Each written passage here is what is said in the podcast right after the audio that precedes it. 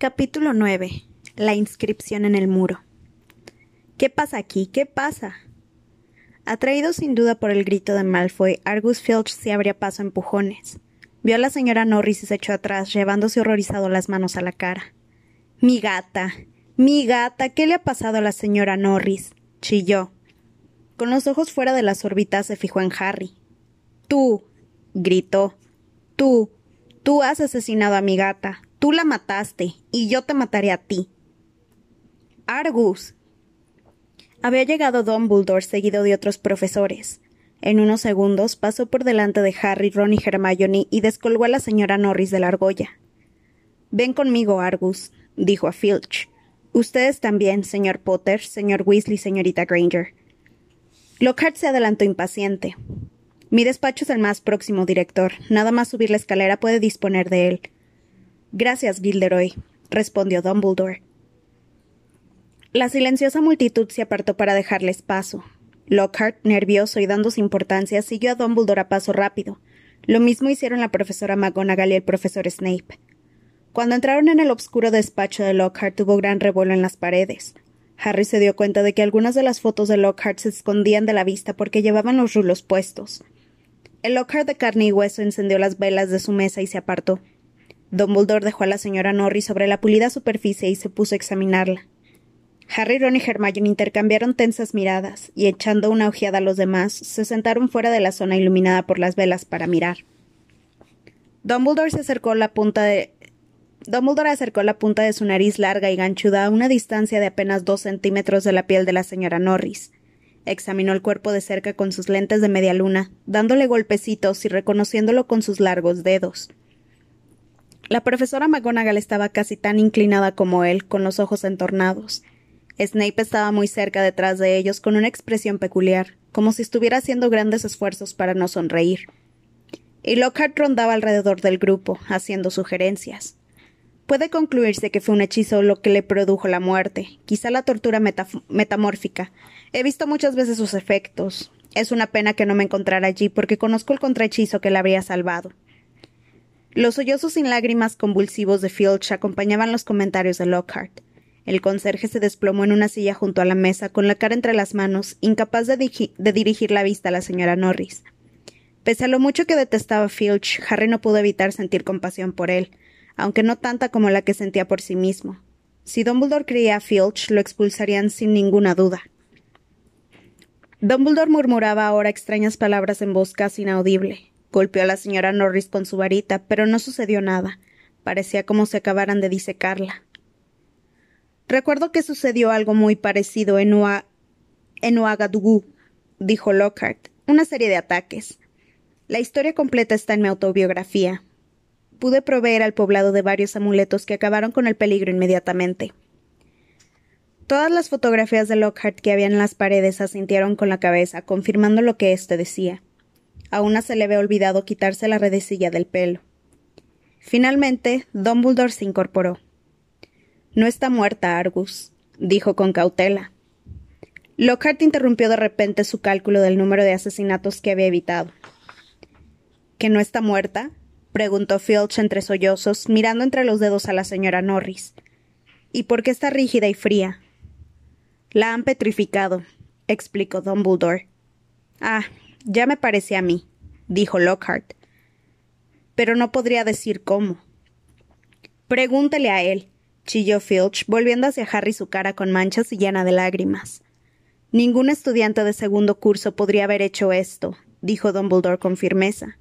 Es magia obscura muy avanzada. Lo hizo él, saltó Filch, y su hinchado rostro enrojeció. Ya ha visto lo que escribió en el muro. Él encontró en la conserjería Sabe que soy. Filch hace unos gestos horribles. Sabe que soy un squib, concluyó. No he tocado a la señora Norris, dijo Harry con voz potente, sintiéndose incómodo al notar que todos lo miraban, incluyendo los Lockhart que había en las paredes. Y ni siquiera sé lo que es un squib. Mentira, gruñó Filch. Él vio la carta de embrujo Rapid. Si se me permite hablar, señor director dijo Snape desde la penumbra, y Harry se asustó aún más porque estaba seguro de que Snape no diría nada que pudiera beneficiarlo. Potter y sus amigos simplemente podrían haberse encontrado en el lugar menos adecuado en el momento menos oportuno. Dijo, aunque con una leve expresión de desprecio en los labios, como si lo pusiera en duda. Sin embargo, aquí tenemos una serie de circunstancias sospechosas. ¿Por qué se encontraban en el corredor del piso superior? ¿Por qué no estaban en la fiesta de Halloween? Harry, Ron y Hermione se pusieron a hablar a la vez sobre la fiesta de cumpleaños de muerte. Había cientos de fantasmas que podrán testificar que estábamos allí. Pero ¿por qué no se unieron a la fiesta después? preguntó Snape. Los ojos negros le brillaban a la luz de las velas. ¿Por qué subieron al corredor? Ron y Hermione miraron a Harry. Porque. dijo Harry con el corazón latiéndole a toda prisa. Algo le decía que parecería muy rebuscado si explicaba que lo había conducido hasta allí una voz que no salía de ningún sitio y que nadie sino él había podido oír. Porque estábamos cansados y queríamos ir a la cama, dijo. ¿Sin cenar? preguntó Snape. Una sonrisa de triunfo había aparecido en su adusto rostro. No sabía que los fantasmas dieran en sus fiestas comida apropiada para los vivos. No teníamos hambre, dijo Ron con voz potente, y las tripas le rugieron en aquel preciso instante. La desagradable sonrisa de Snape se ensachó más. Tengo la impresión, señor director, de que Potter no está siendo completamente sincero, dijo. Podría ser una buena idea privarlo de determinados privilegios hasta que se avenga a contarnos toda la verdad. Personalmente creo que debería ser apartado del equipo de Quidditch de Gryffindor hasta que decida ser sincero. Hmm. Francamente, Severus, dijo la profesora McGonagall con aspereza. No veo razón para que el muchacho deje de jugar al Quidditch. Esta gata no ha sido golpeada en la cabeza con el palo de una escoba. No tenemos ninguna prueba de que Potter haya hecho algo malo. Dumbledore miraba a Harry de forma inquisitiva. Ante los vivos ojos azul claro del director, Harry se sentía como si lo examinaran por rayos X. Es inocente hasta que se demuestre lo contrario, Severus, dijo con firmeza. Snape parecía furioso igual que Filch. Han petrificado a mi gata, gritó. Tenía los ojos desorbitados. Exijo que se castigue a los culpables. Podremos curarla, Argus, dijo Dumbledore armándose de paciencia. La profesora Sprout ha conseguido mandrágoras recientemente. En cuanto hayan crecido, haré una poción con la que revivirá a la señora Norris. La haré yo, intervino Lockhart. Creo que la, creo que la he preparado unas cien veces. Podría hacerla hasta dormido. Disculpe, dijo Snape con frialdad, pero creo que el profesor de pociones de este colegio soy yo. Hubo un silencio incómodo. Pueden marcharse, dijo Dumbledore a Harry, Ron y Hermione. Se fueron deprisa, pero sin correr. Cuando estuvieron un piso por encima del despacho de Lockhart, entraron en un aula vacía y cerraron la puerta con cuidado. Harry miró las caras ensombrecidas de sus amigos. ¿Creen que tendría que haberles hablado de la voz que he oído? No, dijo Ron sin dudar. Oír voces que nadie más puede oír no es buena señal, ni siquiera en el mundo de los magos. Había algo en la voz de Ron que hizo que Harry le preguntara. ¿Tú me crees, verdad? Por supuesto, contestó Ron rápidamente.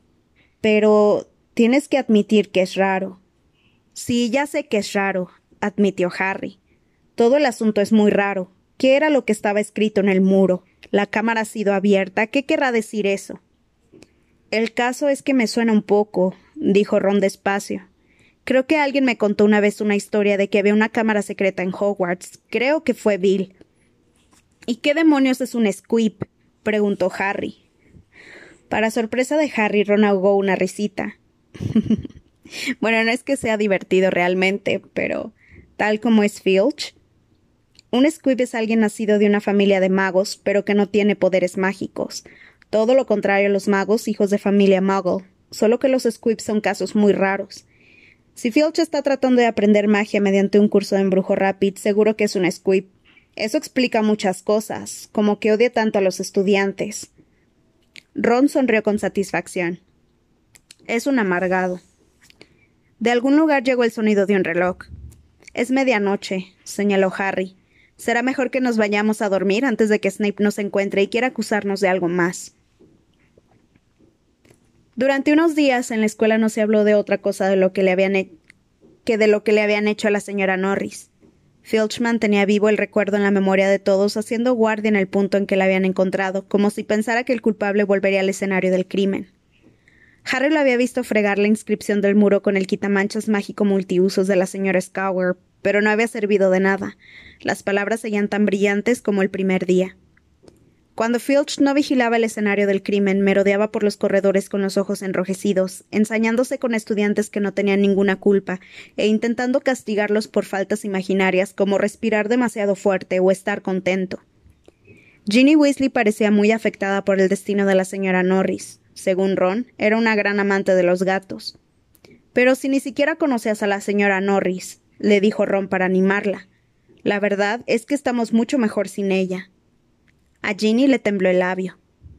Cosas como estas no suelen suceder en Hogwarts. Atraparán al chiflado que lo haya hecho y lo echarán de aquí inmediatamente. Solo espero que le dé tiempo a petrificar a Filch antes de que lo expulsen. Es broma, es broma, añadió apresuradamente al ver que Ginny se ponía blanca. Aquel acto vandálico también, también había afectado a Hermione.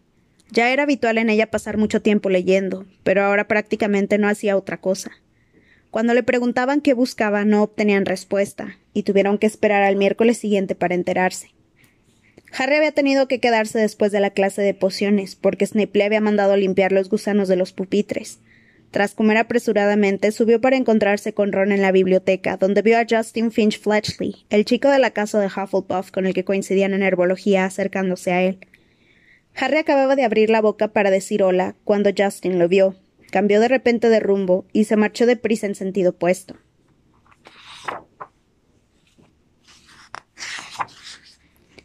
Harry encontró a Ron al fondo de la biblioteca, midiendo sus deberes de historia de la magia. Al profesor Vince les había mandado un trabajo de un metro de largo sobre la Asamblea Medieval de Magos de Europa. No puede ser, todavía me quedan veinte centímetros, dijo furioso Ron, soltando el pergamino que recuperó su forma de rollo y Hermione ha llegado al metro y medio con su letra diminuta. ¿Dónde está? preguntó Harry, tomando la cinta métrica y desenrollando su trabajo. En algún lado por allá, respondió Ron, señalándose las estanterías. Buscando otro libro. Creo que quiere leerse la biblioteca entera antes de Navidad.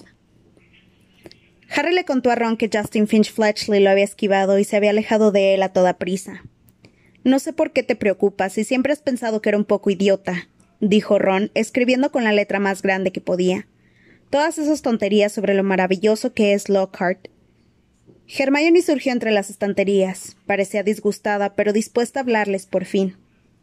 No queda ni uno de los ejemplares que había en el colegio. Se han llevado la historia de Hogwarts, dijo, sentándose junto a Harry y Ron. Y hay una lista de espera de dos semanas. Lamento haberme dejado en casa mi ejemplar, pero con todos los libros de Lockhart no me cabía en el baúl. ¿Para qué lo quieres? preguntó Harry. Para lo mismo que el resto de la gente, contestó Hermione. Para leer la leyenda de la Cámara de los Secretos. ¿Qué es eso? preguntó Harry al instante. Eso quisiera yo saber, pero no lo recuerdo, contestó Hermione mordiéndose el labio. Y no consigo encontrar la historia en ningún otro lado. Hermione, déjame leer tu trabajo, le pidió Ron desesperado mirando el reloj. No, no quiero, dijo Hermione de repente severa. Has tenido diez días para acabarlo. Solo me faltan seis centímetros, por favor. Sonó la campana. Ron y Hermione se encaminaron al aula de Historia de la Magia discutiendo. Historia de la Magia era la asignatura más aburrida de todas. El profesor Vince, que la impartía, era el único profesor fantasma que tenían, y lo más emocionante que sucedía en sus clases era su entrada en el aula a través de la pizarra. Viejo y consumido, mucha gente decía que decía de él que no se había dado cuenta de que se había muerto. Simplemente un día se había levantado para ir a dar clase y se había dejado el cuerpo en una butaca delante de la chimenea de la sala de profesores. Desde entonces había seguido la misma rutina sin la más leve variación. Aquel día fue igual de aburrido. El profesor Vince abrió sus apuntes y los leyó con un sonsonete monótono, como el de una aspiradora vieja, hasta que casi toda la clase hubo entrado en un sopor profundo, solo alterando de vez en cuando el tiempo suficiente para tomar nota de un nombre o de una fecha y volver a adormecerse. Llevaba una media hora hablando cuando ocurrió algo insólito. Hermione levantó la mano. El profesor Vince, levantando la vista a mitad de una lección horrorosamente aburrida sobre la Convención Internacional de Brujos de 1289, pareció sorprendido. Señorita. Granger, profesor. Pensaba que quizá usted pudiera hablarnos sobre la Cámara de los Secretos, dijo Hermione con voz clara. Dean Thomas, que había permanecido boquiabierto mirando por la ventana, salió de su trance dando un respingo. Lavender Brown levantó la cabeza y a Neville le resbaló el codo de la mesa. El profesor Vince parpadeó. Mi disciplina es la historia de la magia, dijo con su voz seca, jadeante. Me ocupo de los hechos, señorita Granger, no de los mitos ni de las leyendas. Se aclaró la garganta con un pequeño ruido que fue como un chirrido de tiza, y prosiguió. En septiembre de aquel año, un subcomité de hechiceros sardos balbuceó y se detuvo. De nuevo, en el aire se agitaba la mano de Hermione. Señorita Grant. Granger, señor. Granger. disculpe, señor, ¿no tienen siempre las leyendas una base real? El profesor Vince la miraba con tal estrupor que Harry adivinó que ningún estudiante lo había interrumpido nunca, ni estando vivo, ni muerto. Veamos, dijo lentamente el profesor Vince. Sí, creo que eso se podría discutir. Miró a Hermione como si nunca hubiera visto bien a un estudiante. Sin embargo, la leyenda por la que usted me pregunta es una patraña hasta tal punto exagerada. Yo diría incluso absurda. La clase entera estaba ahora pendiente de las palabras del profesor Vince. Este miró a sus alumnos y vio que todas las caras estaban vueltas hacia él. Harry notó que el profesor se quedaba completamente desconcertado al ver unas muestras de interés tan, tan inusitadas. Muy bien, dijo despacio. Veamos. La Cámara de los Secretos. Todos ustedes saben naturalmente que Hogwarts fue fundado hace unos mil años, no sabemos con certeza la fecha exacta, por los cuatro brujos más importantes de la época. Las cuatro casas del colegio reciben su nombre de ellos. Godric Gryffindor, Helga Hufflepuff, Rowena Ravenclaw y Salazar Slytherin. Los cuatro juntos construyeron este castillo, lejos de las miradas indiscretas de los muggles, dado que aquella era una época en que la gente tenía miedo a la magia, y los magos y las brujas eran perseguidos. Se detuvo, miró a la clase con los ojos empañados y continuó. Durante algunos años los fundadores trabajaron conjuntamente en armonía, buscando jóvenes que dieran muestras de aptitud para la magia y trayéndolos al castillo para educarlos. Pero luego surgieron desacuerdos entre ellos y se produjo una ruptura entre Slytherin y los demás. Slytherin deseaba ser más selectivo con los estudiantes que se admitían en Hogwarts. Pensaba que la enseñanza de la magia debería reservarse para las familias de los magos. Le desagradaba tener alumnos de familia muggle, porque no los creía dignos de confianza. Un día se produjo una seria disputa al respecto entre Slytherin y Gryffindor, y Slytherin abandonó el colegio. El profesor Vince se detuvo de nuevo y frunció la boca como una tortuga vieja llena de arrugas. Esto es lo que nos dicen las fuentes históricas fidedignas, prosiguió. Pero estos simples hechos quedaron ocultos tras la leyenda fantástica de la Cámara de los Secretos. La leyenda nos dice que Slytherin había construido en el castillo una cámara oculta de la que no sabían nada de los otros fundadores. Según la leyenda, Slytherin selló la cámara de los secretos para que nadie pudiera abrirla hasta que llegara al colegio su auténtico heredero. Solo el heredero podría abrir la cámara de los secretos, desencadenar el horror que contiene y usarlo para librar al colegio de todos los que no tienen derecho a aprender magia. Cuando terminó de contar la historia se hizo el silencio pero no era el silencio habitual, soporífero de las clases del profesor Vince. Flotaba en el aire un desasosiego y todo el mundo seguía mirándolo esperando que continuara. El profesor Vince parecía levemente molesto. Por supuesto, esta historia es un completo disparate, añadió. Naturalmente, el colegio entero ha sido registrado varias veces en busca de la cámara por los magos mejor preparados. No existe. Es un cuento inventado para asustar a los crédulos. Hermione volvió a levantar la mano. Profesor, ¿a qué se refiere usted exactamente al decir el horror que contiene la cámara? Se cree que es algún tipo de monstruo al que solo podrá dominar el heredero de Slytherin, explicó el profesor Vince con su voz seca y aflautada. La clase intercambió miradas nerviosas. Pero ya les dije que no existe, añadió el profesor Vince, revolviendo, en sus apuntes. No hay tal cámara ni tal monstruo. Pero, profesor, comentó Seamus Finnegan, si solo el auténtico heredero de Slytherin puede abrir la cámara, nadie más podría encontrarla, ¿verdad? Tonterías, O'Flaherty, repuso el profesor Vince en tono algo airado. Si una larga sucesión de directores de Hogwarts no la han encontrado. Pero, profesor, intervino Parvati Patil, probablemente haya que emplear magia oscura para abrirla. El hecho de que un mago no utilice la magia oscura no quiere decir que no pueda emplearla, señorita Patati, la interrumpió el profesor Vince. Insisto, si los, si los predecedores de Dumbledore no pudieron abrirla, pero tal vez sea preciso estar relacionado con Slytherin y por eso Dumbledore no podría abrirla, apuntó Dean Thomas, pero el profesor Vince ya estaba harto. Ya basta, dijo bruscamente. Es un mito, no existe. No hay el menor indicio de que Slytherin construyera semejante cuarto trastero. Me arrepiento de haberles relatado una leyenda tan absurda. Ahora volvamos, por favor, a la historia, a los hechos evidentes, creíbles y comprobables y en cinco minutos la clase se sumergió de nuevo en su sopor habitual. Ya sabía que Salazar Slytherin era un viejo chiflado y retorcido, dijo Ron a Harry y Hermione mientras se habían camino por los abarrotados corredores al término de las clases para dejar las bolsas en la habitación antes de ir a cenar. Pero lo que no sabía es que hubiera sido él quien empezó todo este asunto de la limpieza de sangre. No me quedaría en su casa aunque me pagaran, Sinceramente, si el sombrero seleccionador hubiera querido mandarme a Slytherin, yo me habría vuelto derecho a casa en el tren. Hermione sintió entusiasmada con la cabeza, pero Harry no dijo nada. Tenía el corazón encogido de la angustia. Harry nunca le había dicho a Ron y Hermione que el sombrero seleccionador había considerado seriamente la posibilidad de enviarlo a Slytherin. Recordaba como si hubiera ocurrido el día anterior la vocecita que le había hablado al oído cuando un año antes se había puesto el sombrero seleccionador. Podría ser muy grande, ¿sabes? Lo tienes todo en tu cabeza y Slytherin te ayudaría en el camino hacia la grandeza. No hay duda. Pero Harry, que ya conocía la reputación de la casa de Slytherin por los brujos de magia oscura que salían de ella, había pensado desesperadamente Slytherin no, y el sombrero había terminado diciendo Bueno, si estás seguro, mejor que seas Gryffindor. Mientras caminaban empujados por la multitud, pasó Colin Creevy. Harry, Hola, Colin, dijo Harry sin darse cuenta. Harry, Harry, en mi clase un chico ha estado diciendo que eres. Pero Colin era demasiado pequeño para luchar contra la marea de gente que lo llevaba hacia el gran comedor. Lo oyeron chillar. Hasta luego, Harry, y desapareció.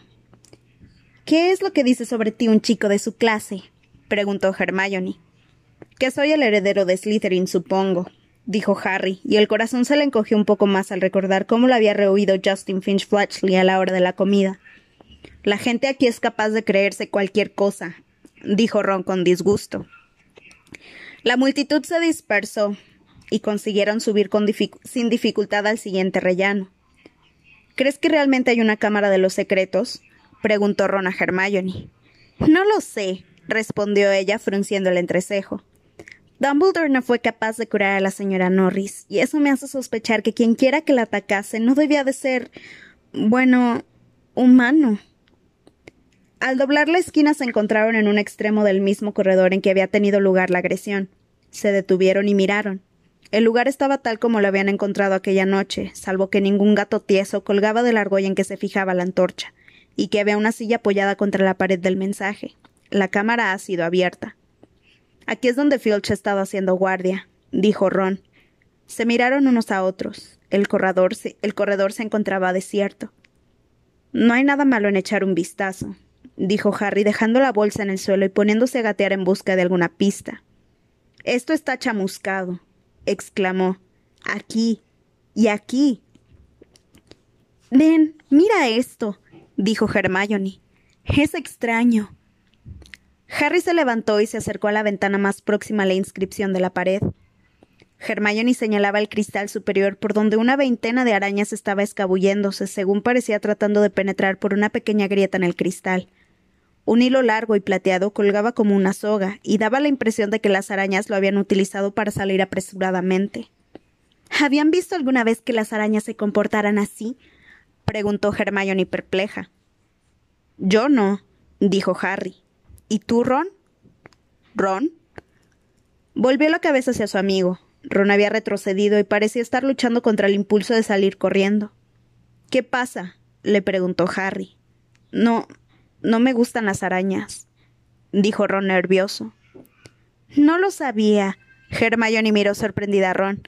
Has usado arañas muchas veces en la clase de pociones.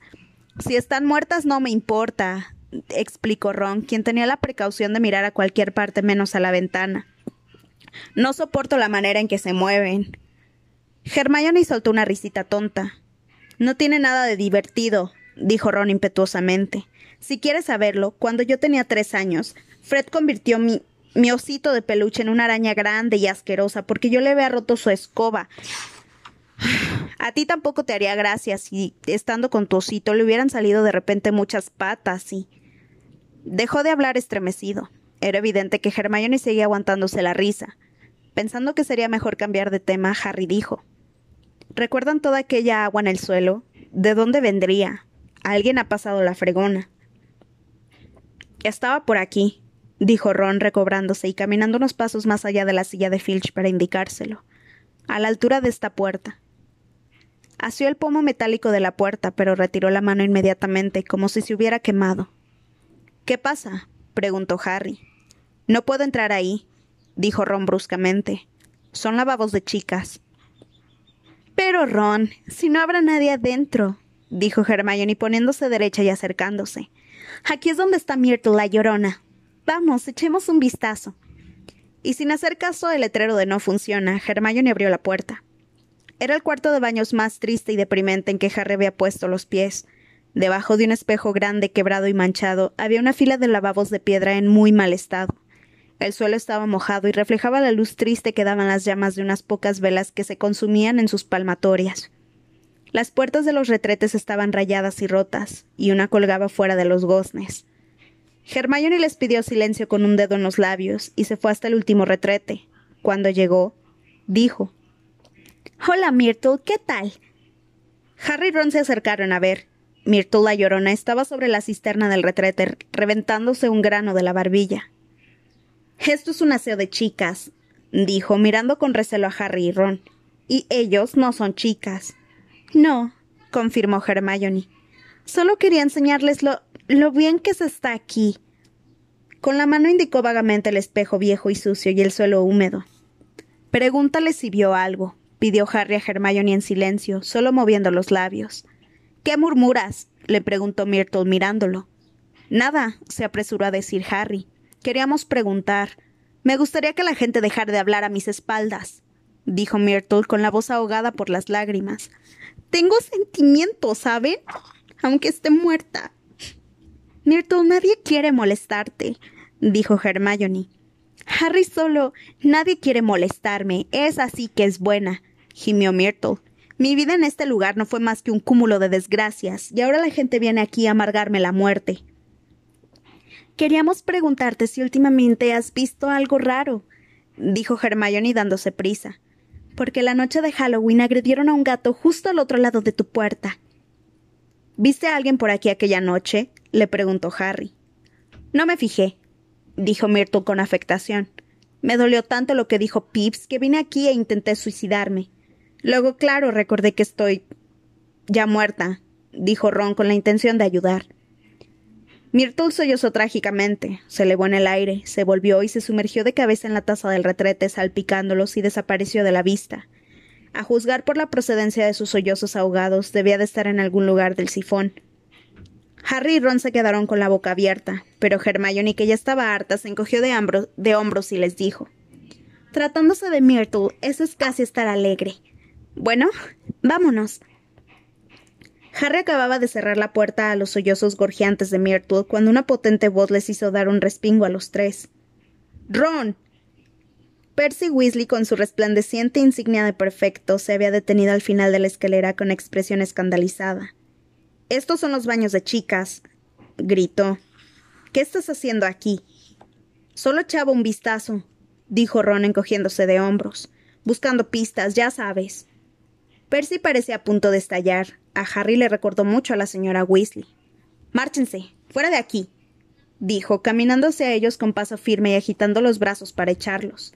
¿No se dan cuenta de lo que esto parece? ¿Volver a este lugar mientras todos están cenando? ¿Por qué no podemos estar aquí? repuso Ron acaloradamente, parándose de pronto, de pronto y enfrentándose a Percy. Escucha, nosotros no le hemos tocado un pelo a esa gata. Eso es lo que le dije a Ginny, dijo Percy con contundencia. Pero ella todavía cree que te van a expulsar. Nunca la había visto tan afectada, llorando amargamente. Podrías pensar un poco en ella. Y además todos los de primero están asustados. A ti no te preocupa, Ginny, replicó Ron, enrojeciendo hasta las orejas.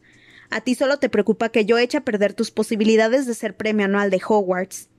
Cinco puntos menos para Gryffindor, dijo Percy secamente, llevándose una mano a su insignia de prefecto.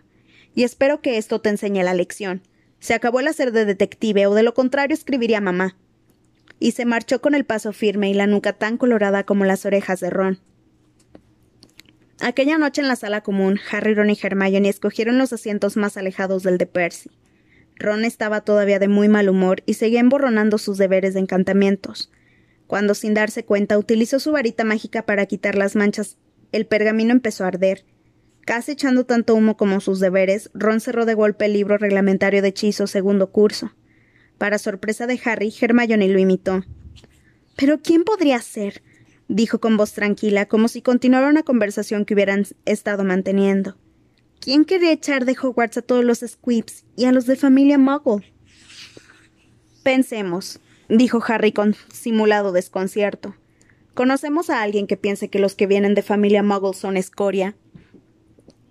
Miró a Hermione. Hermione miró hacia atrás poco convencida. Si estás hablando sobre Malfoy, naturalmente, dijo Ron. Ya lo oíste. Los próximos serán los sangre sucia. Venga, no hay más que ver su asquerosa cara de rata para saber que es él. Malfoy, el heredero de Slytherin, dijo Hermione con escepticismo. Fíjate en su familia, dijo Harry cerrando también sus libros. Todos han pertenecido a Slytherin. Él siempre alardea de ello. Podrían perfectamente ser descendientes del mismo Slytherin. Su padre es un verdadero malvado. Tal vez han conservado durante siglos la llave de la Cámara de los Secretos, dijo Ron, pasándosela de padres a hijos. Bueno, dijo Hermione con cautela. Supongo que es posible. Pero, ¿cómo podríamos demostrarlo? preguntó Harry pesimista. Hmm, hay una manera, dijo Hermione hablando despacio, bajando aún más la voz y echando una fugaz mirada a Percy. Por supuesto, sería difícil. Y peligroso, muy peligroso. Calculó que quebrantaríamos unas cincuenta normas del colegio. Si dentro de un mes más o menos te parece que podrías empezar a explicárnoslo, háznoslo saber, ¿vale? dijo Ron airado. De acuerdo, repuso Hermione con frialdad. Lo que tendríamos que hacer es entrar en la sala común de Slytherin y hacerle a Malfoy algunas preguntas sin que sospeche que somos nosotros. Pero eso es imposible, dijo Harry mientras Ron se reía. No, no lo es, repuso Hermione. Lo único que nos haría falta es una poción multijugos. ¿Qué es eso? preguntaron a la vez Harry y Ron. Snape la mencionó en clase hace unas semanas. ¿Crees que no tenemos nada mejor que hacer en la clase de pociones que escuchar a Snape? Dijo Ron. Hmm. Esa poción lo transforma a uno en otra persona. Piensen en ello. Podríamos convertirnos en tres estudiantes de Slytherin. Nadie nos reconocería. Y seguramente Malfoy nos diría cualquier cosa. Lo más probable es que ahora mismo esté alardeando de ello en la sala común de Slytherin. Esto del multijugos me parece un poco peligroso, dijo Ron frunciendo el entrecejo. ¿Y si nos convertimos para siempre en tres miembros de Slytherin? El efecto se pasa después de un rato, dijo Hermione, haciendo un gesto con la mano como para descartar ese inconveniente. Pero lo realmente difícil será conseguir la receta. Snape dijo que está en un libro llamado Most Potente Potions. Se encuentra en la sección prohibida de la biblioteca. Solo había una manera de conseguir un libro de la sección prohibida, con el permiso por escrito de un profesor. Será difícil explicar para qué queremos ese, libro si no es para hacer alguna de las pociones.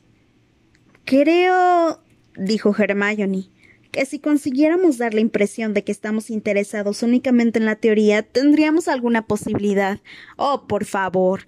Ningún profesor se va a tragar eso, dijo Ron. Tendría que ser muy tonto.